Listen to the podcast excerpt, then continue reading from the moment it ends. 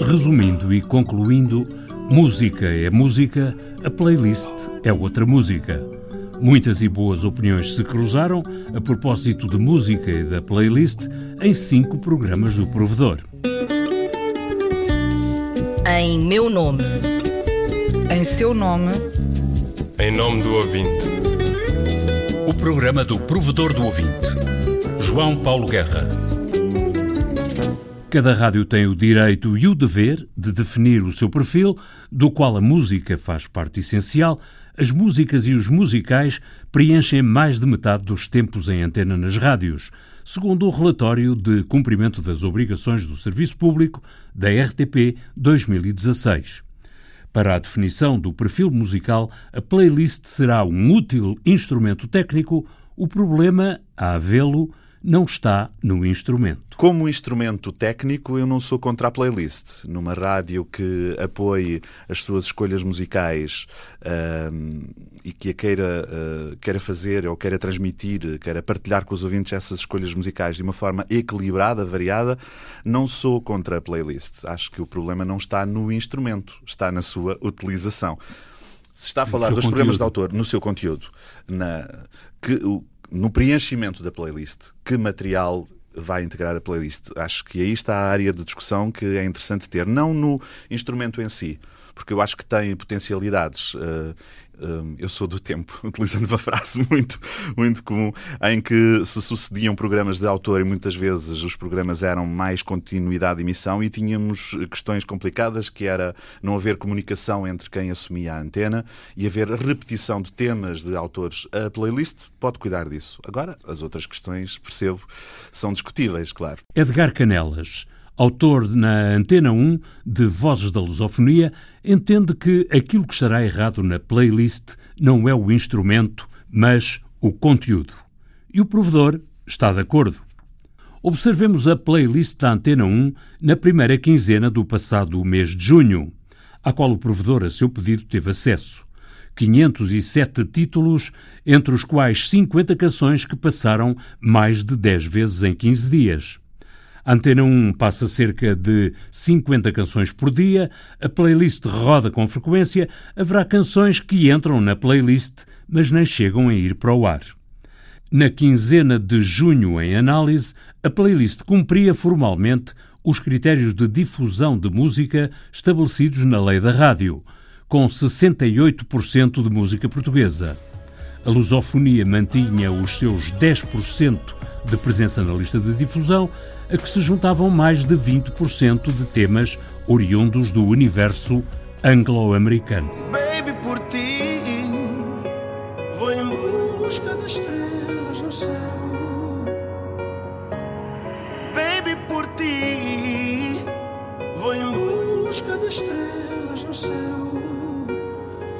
Da playlist ativa que esteve em vigor na primeira quinzena de junho, 23 canções vinham de bandas sonoras de telenovelas exibidas desde o ano passado ou ainda em exibição.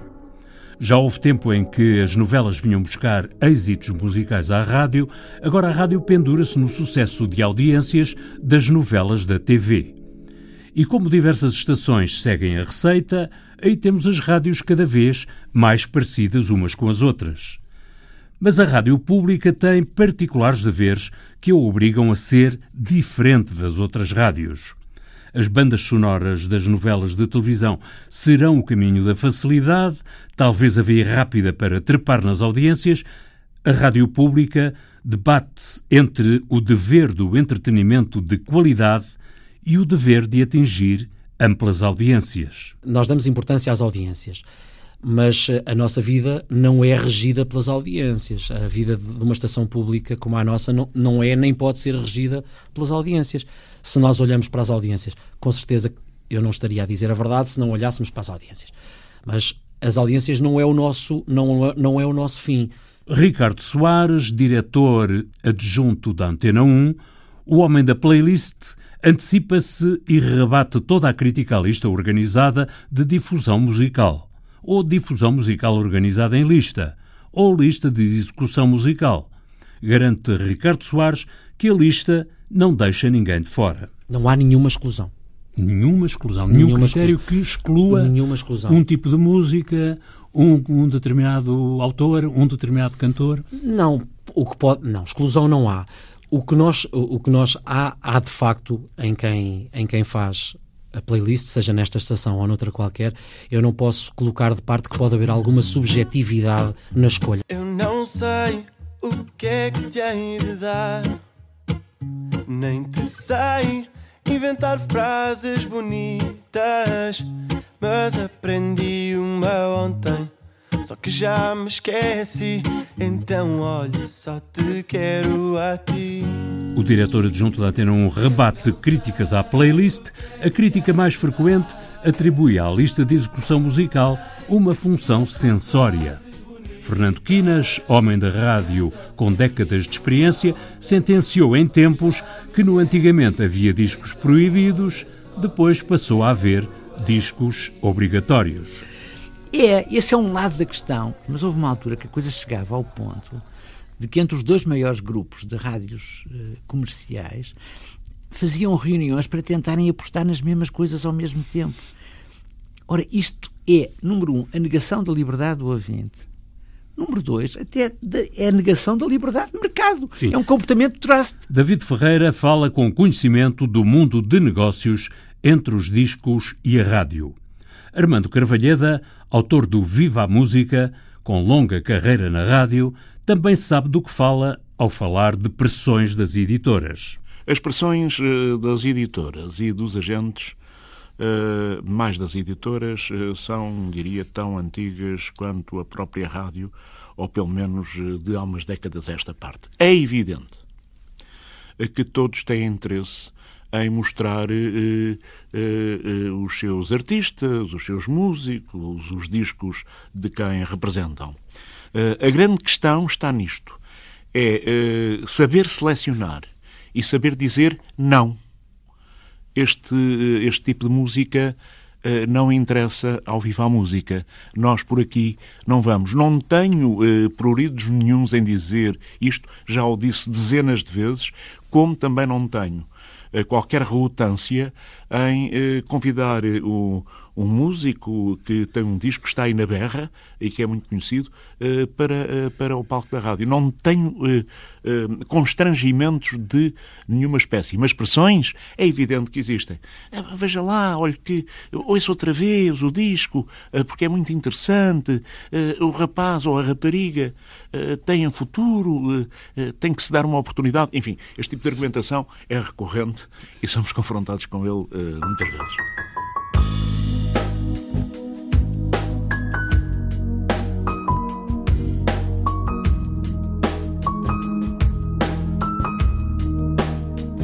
José Duarte, autor dos 5 minutos de jazz, também deu a sua opinião no programa do Provedor sobre a playlist.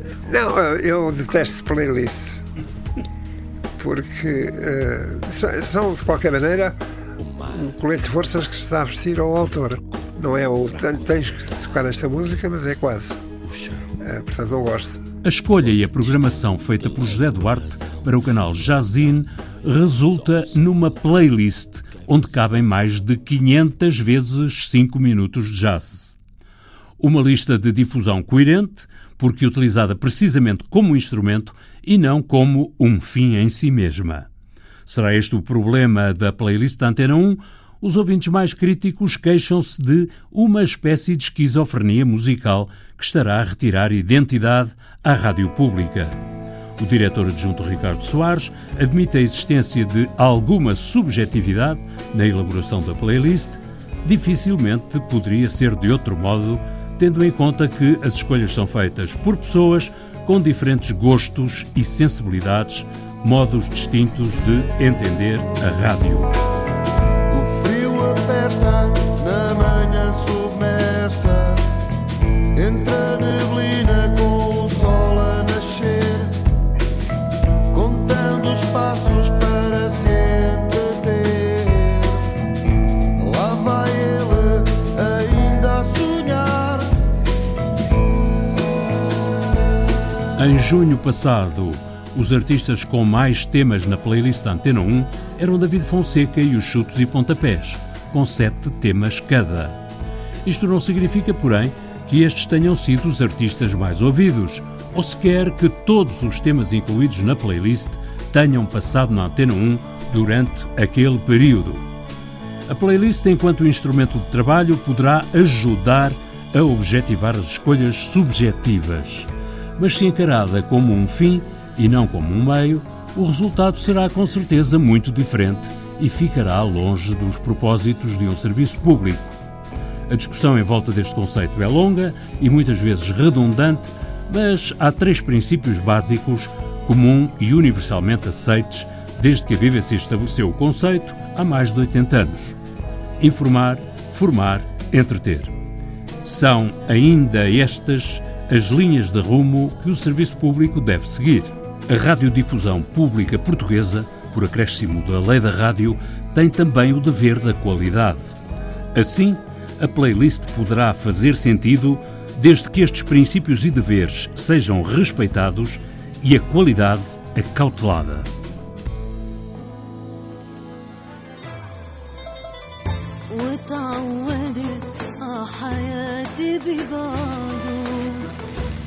Mudemos de assunto.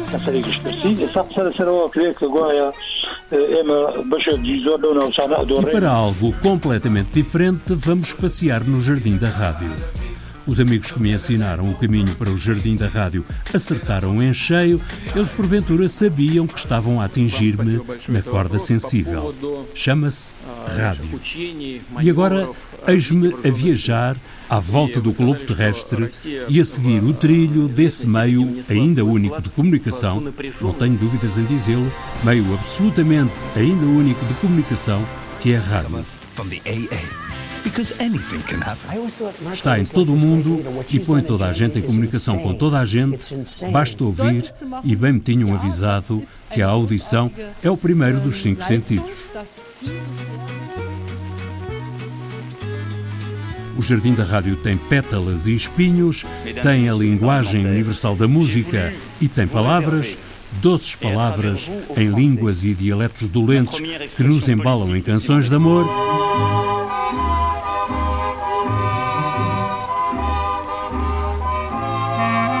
Duros discursos que defendem ideias, pregam doutrinas ou agitam slogans. Todas as autopistas de Caracas hacia el este.